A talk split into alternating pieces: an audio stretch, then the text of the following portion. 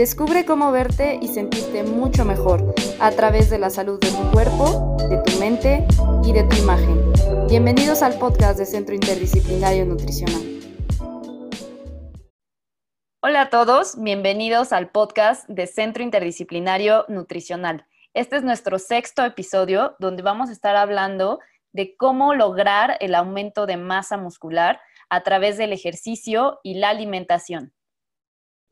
Nos acompaña el día de hoy el licenciado en nutrición Eduardo de la Vega. Y antes de empezar más a fondo con el tema, quiero invitarte a que nos sigas en Instagram en arroba ci.nutri.sion. Por allá te esperamos con muchas recetas y mucha información todos los días. Pues bienvenido Eduardo, muchas gracias por estar aquí. Muchas gracias Ivonne, muchas gracias. Buenas tardes a todos. Pues eh, quisiera preguntarte un poquito que nos vayas contando cuál es tu experiencia profesional, a qué te dedicas en este momento, a qué te has dedicado eh, anteriormente, para que también te vayan conociendo todas las personas que nos escuchan por aquí. Perfecto, sí, muchas gracias. Bueno, pues sí, me presento un poquito más a detalle. Eh, efectivamente, soy licenciado en nutrición, ya llevo aproximadamente como siete años de haber egresado de la carrera. Em, les comento que yo me acerqué particularmente al área de nutrición deportiva y todo este rollo que vamos a platicar el día de hoy. Primeramente por un gusto al, deporte, ¿no? En general a mí siempre me gustó mucho la práctica de actividad física desde adolescente. Les puedo decir que desde que de los 13, 14 años estuve inmiscuido en eso y realmente fue la parte práctica empírica que me fue llevando a la parte teórica al grado de profesionalizarlo con la carrera de nutrición. Este, todo el tiempo he sido pues una persona físicamente activa, eh, actualmente practico artes marciales, entonces pues todo esto eh, me hace gran amor a, la nutrición el deporte. Eh, profesionalmente les puedo decir que tengo experiencia pues en varios clubes eh, fitness en, México. en, el caso de Smart Fit, eh, por ahí algunos seguramente ya los conocen, ¿no? Son famosísimos en varios clubes como Casablanca, Sport City. Fíjense que eh, en, estos, en esta parte mm, me, profesionalicé muchísimo, aprendí demasiado. tomé algunos cursos extras en, en nutrición en el deporte y en el entrenamiento particularmente en el entrenamiento de fuerza, que hoy va a ser clave por el tema de la hipertrofia. Ajá, entonces, pues bueno, actualmente eh, ejerzo la licenciatura en nutrición en un instituto de, salud pública, al mismo tiempo de, continuar con mi coacheo eh, de forma particular. Prácticamente soy yo. Muy bien, pues sí, e, es una de las razones por las cuales decidimos invitarte, porque tienes una amplia trayectoria en, esta parte, como decías, de hipertrofia, eh, de nutrición deportiva. Entonces, justamente vamos a, ya tocar un poquito más el tema. Yo quisiera preguntarte, sé que es muy amplio, pero en términos generales, si tú pudieras decirnos eh, a lo mejor, no sé, tres, cuatro aspectos, ¿cuáles crees que sean los más importantes para ganar masa muscular? ¿Qué puntos habría que estar eh, mm. trabajando?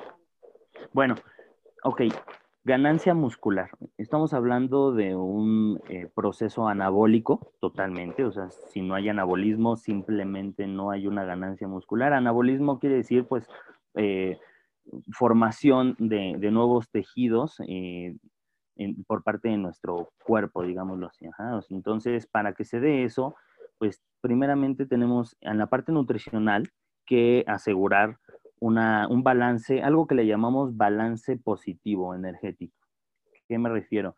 Eh, el balance energético hace referencia a la relación ingesta de calorías, de energía, y salida de esa energía, utilización de esa energía por medio de la actividad física. Em, en fin, tenemos esas dos variables que hacen una balanza. Eh, se dice que esa balanza es neutra cuando la ingesta eh, es equivalente al egreso de energía por parte de la actividad. Llámese respirar, este, caminar y toda la energía en general. Entonces es un balance neutro. Nosotros no queremos un balance neutro. nosotros queremos un anabolismo, una formación. Entonces, en ese sentido, tenemos que asegurar, sí, definitivamente, un balance positivo. ¿Qué quiere decir? Tengo que comer un poco más de energía de la que mi cuerpo está, eh, digamos, gastando. No sé, si yo estoy gastando, digamos, 2.000 calorías, el que yo esté ingiriendo 2.300 kilocalorías, por dar un ejemplo, eso ya me estaría diciendo que hay balance, balance positivo de energía. Entonces, ese sería como el primer punto. Ahora, ¿cómo vamos a llegar a ese balance positivo de energía? Porque no nada más es hablar de energía eh, sin importar de dónde provenga, ¿no? Bueno, ahí entra ya, eh, obviamente, el plan de alimentación, cuántos eh, hidratos de carbono, cuántas grasas, cereales, proteínas, etcétera, tiene que ingerir el individuo, pues para generar ese balance positivo. Ahora, otra parte muy importante, hablando particularmente del ejercicio, pues eh, de acuerdo a, los estudios que, se tienen hasta el momento, estamos hablando de que la hipertrofia muscular se va a desarrollar en entrenamiento de fuerza. Entrenamiento de fuerza específicamente en donde las series o los sets que se hagan del entrenamiento estén más o menos entre un 5 hasta un 15 de repeticiones. O sea, estoy hablando de que si yo voy a un gimnasio o si hago ejercicio en casa, donde sea, y hago en promedio sets de 15 sentadillas, 14, eh, 13, en ese rango y me muevo al, mínimo de 6 sentadillas, estaré eh, haciendo una rutina en general que va a apuntar hacia una hipertrofia muscular. Entonces, pues por un lado necesitamos, eh, y resumiendo esta pregunta, pues un balance positivo de energía. Por otro lado necesitamos algo que estimule esa hipertrofia, en que en definitiva es pues el entrenamiento de fuerza bajo este rango. Y desde luego también dar eh, un buen descanso, un buen descanso, pues al menos unas siete horas, mínimo seis horas de, sueño efectivo, de calidad, en la persona que quiera hacer este tipo de práctica. Ok, perfecto. Oye, y la parte, la parte del, peso, o sea, del peso que estamos cargando, ¿de qué forma influye? Ah, pues de hecho es, directamente, eh, yo diría inversamente proporcional al número de, eh, a, la elevación de repeticiones. ¿Qué quiere decir? Eh, que si yo estoy cargando X peso, que nada más me permite hacer seis repeticiones de determinado ejercicio, puede ser una lagartija, insisto, puede ser una sentadilla, un desplante, eh, estamos hablando de que si yo trabajo en un rango de, de seis repeticiones hasta 15, eh, eso es más o menos como un 60-80% de la fuerza máxima que tiene una persona. A mayor eh, aumento de repeticiones, el peso tiene que ser menor, por obvias razones. Ahora, cosa contraria, si voy a hacer solamente cinco o seis repeticiones, definitivamente voy a tener que incrementar la carga de peso en el ejercicio. De hecho, hay algunas tablas eh, que se llegan a utilizar em, para, medir esta, este, este cambio, este ajuste, digamos, en el peso de la carga, ¿sabes? De acuerdo a las repeticiones. No sé si fui claro ahí en la respuesta. Sí, sí, me, parece que sí. Eh, yo te preguntaría otra cosa. Entonces, no importa, por ejemplo, si yo decido hacer 15, 15 repeticiones, obviamente con un peso que es menor, eh, la hipertrofia será igual a que si yo decido hacer 6 repeticiones con un peso muy alto. Ah, ok. Eh, mira, yo creo que lo ideal es jugar un poco con, con ambas variables, ¿sabes? Este, yo creo que una persona que trabaje en un rango de 15, 14, 15 repeticiones durante determinado tiempo, me refiero a semanas, eh, se va a ver beneficiada si hace un cambio en la carga, aumentándola y por ende disminuyendo las repeticiones, como para seguir retando, ¿sabes? Al, al músculo, al sistema, y así eh, no entrar en una etapa como de confort, porque realmente el cuerpo tiene una capacidad muy buena de adaptación, algunos más que otros definitivamente, pero al final te adaptas y no, nosotros no queremos una adaptación, o sea, nosotros tenemos que sacar un poco del estado de confort, tenemos que como librar ese umbral eh, para generar el cambio eh, que estamos buscando, que es la hipertrofia. ¿Sí me explico? Sí, perfecto. Eso está, está buenísimo que, que, lo menciones porque creo que hay personas que, que, ya llevan mucho tiempo haciendo ejercicio y que a lo mejor ya no ven cambios y justamente es como por este tema de, de adaptación que viene bien pues pensar en, en cambiar, ¿no? Como el tipo de esquema. Fíjate que... perdón que te interrumpa, mira, y dime. fíjate que este, el entrenamiento a, altos pesos, en repeticiones de 8, 9, a veces llega a ser eh, muy efectivo. Sin embargo, eh, también estamos hablando de que si la persona se mantiene todo el tiempo eh, con levantamientos de cargas pesadas, pues al final también termina siendo mayor fricción y mayor eh, como impacto en, cada articulación, ¿no? Que esté trabajando. Entonces, yo creo que ahí es en donde yo me atrevería por experiencia a comentarles, eh, no abusemos del uso, no viciemos, digamos, el, uso de pesos pesados para como considerar siempre un buen entrenamiento. O sea, también puedo jugar con esa variable, bajar un poquito el peso y a lo mejor hacer un poco más de repeticiones, manteniéndome dentro del rango que, les comentaba. Ok, súper bien. Oye, ¿y cada cuánto, bueno, según la experiencia que tú tienes, cada cuánto tiempo recomiendas a lo mejor ir cambiando la, rutina o el esquema de entrenamiento? Ah, bueno, pues mira, eh, para eso hay, un, hay algo que se llama eh, planeación y programación del entrenamiento de fuerza. Realmente es complejo, realmente, o sea, sí, sí, tienes que considerar como muchas variables desde el tiempo de recuperación entre una, entre una serie y otra, este, el número de ejercicios que va a hacer en, un día, en fin, son muchas variables. Pero te comento, lo que tratamos de hacer es ir de forma progresiva con la intensidad en el entrenamiento. Entonces, digamos, semana uno, vamos a pedirle a la persona o a la persona que está entrenando digamos, un 80% de, de, su máximo en, intensidad. En la semana 2, a lo mejor vamos a trabajar a un 83%. Y en la semana 3, un 83% también, pero a lo mejor disminuyendo el tiempo de recuperación en unos segundos. Eso es suficiente para hacerlo más intenso, ¿me explico? Y eh, después de tres semanas o cuatro semanas de progresión, con, así consecutiva, creo que sí sería importante pasar por una quinta semana eh, en donde la intensidad del ejercicio no sea totalmente lo más intenso que pueda hacer alguien, sino bajar un poquito. Si estamos al 100%, bajar tal vez a un 85%. Esa semana eh, yo creo que ayuda mucho al cuerpo a recuperarse, a evitar un estrés excesivo en las articulaciones, insisto, y eh, posteriormente a la sexta semana, pues continuar con el mismo, o sea, repetir el ciclo, me explico. Sí, perfecto, súper bien. Oye, y hablando de, ejercicios, a lo mejor alguien que va empezando y que justamente su objetivo es aumentar masa muscular, ¿qué tipo de ejercicios recomendarías tú? Ok, ¿qué tipo de ejercicios recomendaría para alguien que va empezando? Es la pregunta, ¿verdad? Sí, exacto. Este, bueno. O, no sé, o, habrá... estoy acomodando un poquito ahí. y mira, yo primeramente me gustaría aclarar algo. Si la persona va empezando, debe de haber ya pasado por un previo eh, entrenamiento de acondicionamiento general. Ajá. O sea, ya no, no tengo que llegar a pensar inmediatamente en hipertrofia, ¿no? Eso me gustaría como que sí quedara claro. Claro. Entonces, eh, ¿Cuánto va a ser este periodo de, entrenamiento global general de adaptación?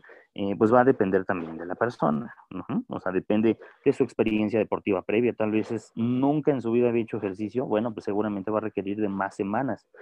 esas semanas se pueden, pueden ser desde tres semanas hasta doce. O sea, es muy, muy variado de acuerdo al nivel de entrenamiento, de experiencia de la persona.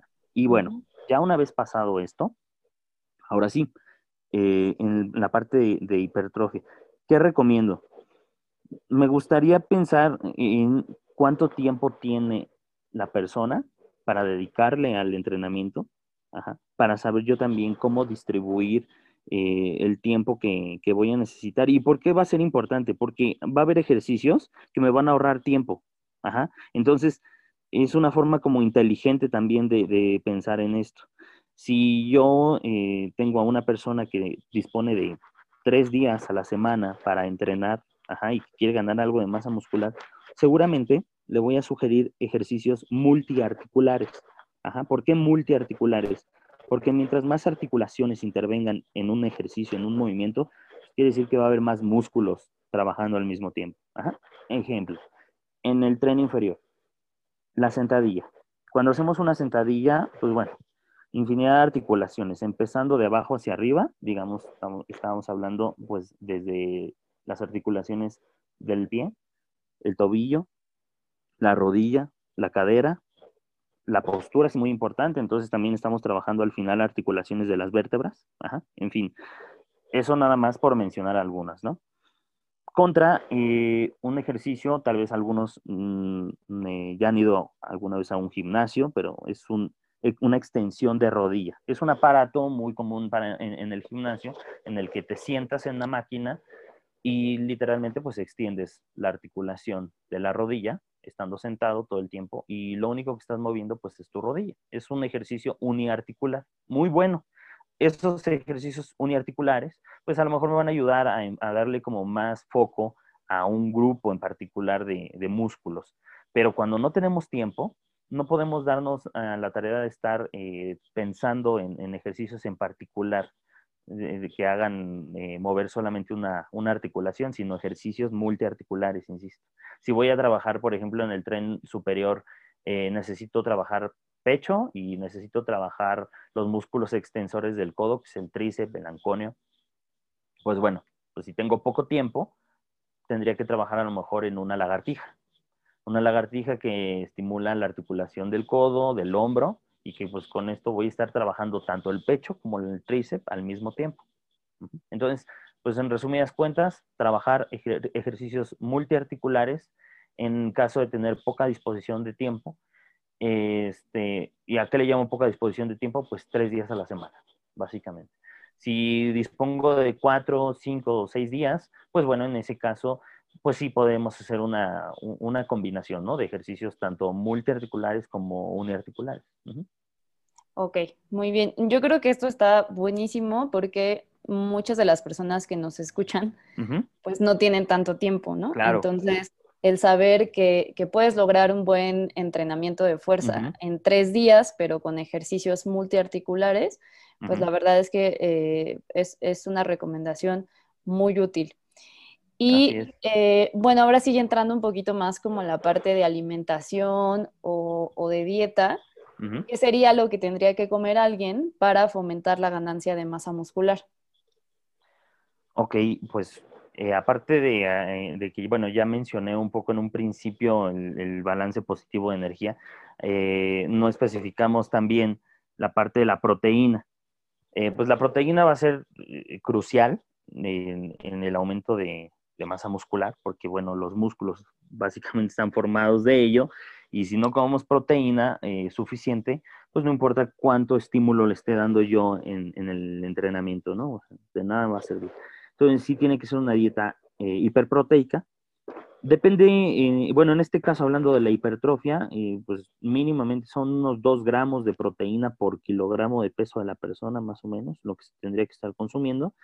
Y bueno, eso se puede llevar a cabo, pues teniendo una dieta que contenga alimentos de origen animal, básicamente, leguminosas, que son altas en proteína, y pues obviamente pues ya un plan de alimentación en forma, ¿no? Bien calculado este, pues para, para que pueda, eh, podamos darle esta herramienta. Ahora, otra cosa muy importante y que a veces la verdad minorizamos en el tema de la hipertrofia y que nada más eh, nos enfocamos en el tema de las proteínas, proteínas, proteínas. Bueno, sí, pero también es importante recordar que si yo no estoy, o sea, si yo estoy, ok, consumiendo X cantidad de proteína que cubre mis necesidades en proteína, pero no estoy abasteciendo de glúcidos, de energía, de hidratos de carbono, vaya, a mi cuerpo para el entrenamiento, mi cuerpo al final va a requerir de una glucosa que yo no le estoy proporcionando por medio de la dieta, eh, con los cereales, por ejemplo. Entonces mi cuerpo al final va a tener que utilizar parte eh, de las proteínas que estoy ingiriendo para cubrir esas, necesidades, ese déficit que le estoy generando por obviamente no consumir eh, este tipo de alimentos, ¿no? Como los cereales, la fruta, en fin. Entonces, pues es importante eh, mm, entrenar fuerza, sí, este, sí con algo de, comida, eh, vaya en pocas palabras, no en ayuno, para mejorar un poco, ¿sabes? Esta, esta parte, esta ganancia. Incluso el rendimiento en el entrenamiento de fuerza es mucho mejor cuando ya tienes eh, pues un, tiempo de comida previo ya al entrenamiento. Eh, definitivamente ayuda mucho, ¿sabes? Entonces yo creo que haría, haría énfasis en esas, en esas partes. Ok, que sí, o sea, sería lo que tú nos vienes mencionando desde el principio, ¿no? O sea, si yo quiero aumentar masa muscular, definitivamente tengo que comer más de lo que estoy comiendo ahorita, porque esa energía extra la, va a utilizar también el cuerpo junto con las proteínas extras para ir generando o formando masa muscular, ¿no? Ahora, quisiera preguntarte en relación a la proteína, creo que a veces hay un poco de confusión. Tú nos mencionas eh, que tu recomendación eh, sería 2 gramos por kilogramo de peso, ¿no? Entonces, si yo peso 60 kilos, entonces necesitaría 120 gramos de proteína, ¿no? Así es. Pero hay veces que esto se entiende como, entonces necesito un bistec de 120, gramos de pechuga. Ajá. Claro. ¿Podrías explicarnos un poquito más en, este sentido? Porque creo que sí hay mucha confusión. Va, perfecto. Bueno, es que es importante considerar que en este caso, en tu ejemplo, ¿no? Eh, una pechuga de ciento, ¿cuánto? 120 gramos, este, pues no es totalmente proteínas. Ajá, o sea, también tiene otro, otro tipo de compuestos, minerales, agua, en fin, grasa, ajá, que la componen. Entonces, pues son 120 gramos de toda la materia, pero de esos 120 gramos, pues estábamos hablando de que es una pechuga de 120 gramos más o menos, ¿no?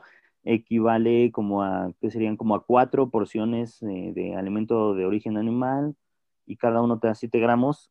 Son como 28 gramos más o menos lo que te estaría dando realmente esa, esa pechuga, ¿no? De, de proteína. Exacto. Entonces, sí es importante pues no hacer la transformación en, directo porque pues no nada más es proteína, o sea, es agua, es, pues depende, ¿no? En el caso incluso del, de los frijoles, pues que tienen proteínas, sí, efectivamente, pero pues tienen muchas otras cosas, ¿no?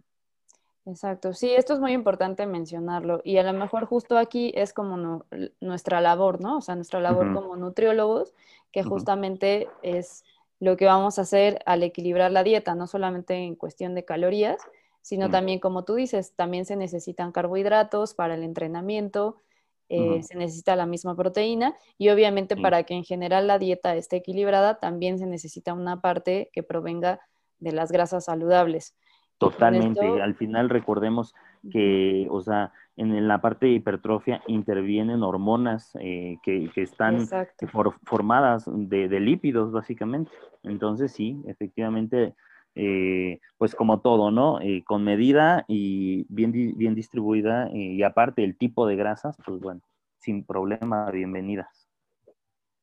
Exacto. Oye, y bueno, pues ya cerrando un poquito el, tema, que ya nos has hablado, pues muy bien, un poquito de entrenamiento, un poco de la parte de nutrición, y ahora preguntarte, en, esta cuestión de aumento de masa muscular, sobre todo, pues quizá en, los gimnasios, está mucho la duda por parte de las personas con respecto a la suplementación.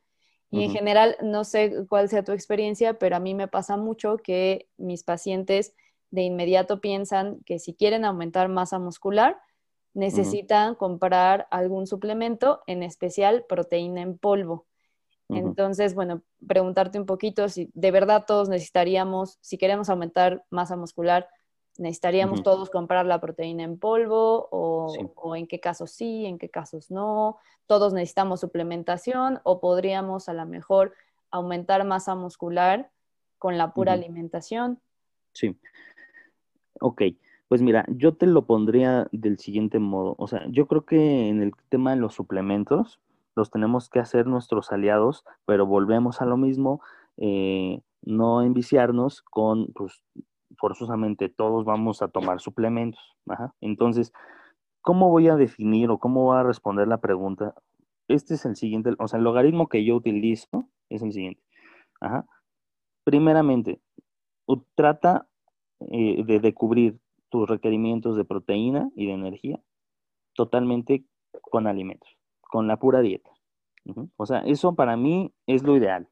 ¿Por qué? Porque realmente sabemos incluso que, las, que los nutrimentos, particularmente en este caso la proteína, provenientes de la dieta, se, eh, se absorben, son eh, mucho mejor eh, absorbibles por parte de, de, nuestro cuerpo que la proteína o que algún otro nutrimento presentado en forma de suplementos. ¿sabes? Entonces siempre la dieta va a ser la, el estándar de oro, digámoslo así. ¿ok? Entonces de ahí claro. digo, bueno, ok, no puedo, por, no, no puedo cubrir la dieta por, y entonces ya tenemos que definir, a ver, si a lo mejor la persona, eh, no lo sé, necesita hacer una colación, no sé, la, la nutrióloga le, le, pide que haga una colación a las 5 de la tarde y a esa hora, pues él o ella están en una reunión, tal vez en un lugar cerrado, eh, no contaban con algún sistema a lo mejor como para refrigerar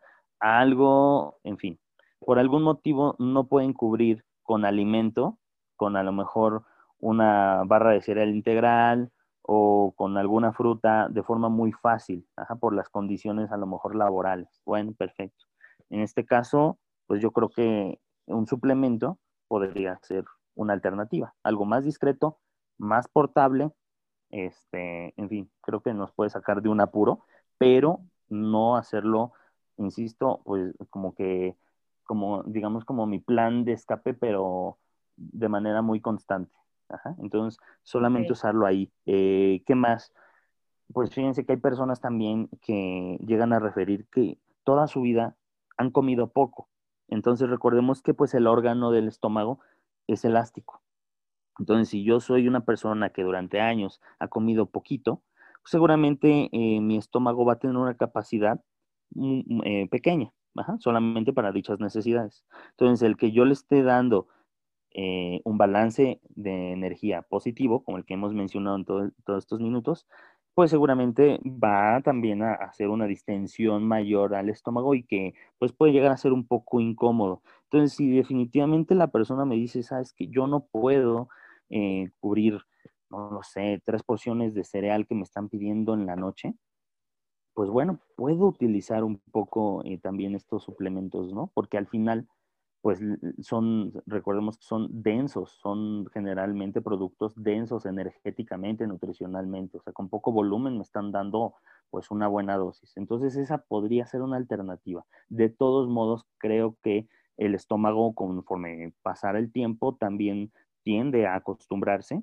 y pues en el momento en el que la persona ya crea eh, prudente, que ya se sienta un poquito mejor, eh, y con mayor capacidad para comer más, pues lo haga. Regresemos otra vez a los alimentos. Ok, está súper bien como todas estas puntualizaciones que, que, estás haciendo, porque al final creo que es algo que sí, que sí le pasa a las personas, ¿no? O sea, el hecho de la practicidad es también importante. Sí. Em, pues como tú dices, ¿no? Las condiciones de trabajo o a lo mejor incluso el tiempo, ¿no? Que hay veces también que, bueno, pues no tuve tiempo de, preparar algo de cenar, estoy muy cansado, estoy muy cansada y entonces, bueno, es más práctico hacerme un batido de proteína que a lo mejor preparar toda una, comida, ¿no? pero creo que también, exacto, pero creo que también es muy importante esto que, mencionas, que bueno, no hay que abusar de este recurso, ¿no? Necesitarlo cuando realmente sea, sea necesario, ¿no? Sí, claro, siempre vamos, o sea, siempre vamos a tener que tener presentes eh, pues que estamos sacrificando. O sea, un poquito de la calidad del nutrimento, pero pues peor sería nada, ¿no? Entonces, pues adelante con los suplementos ahí.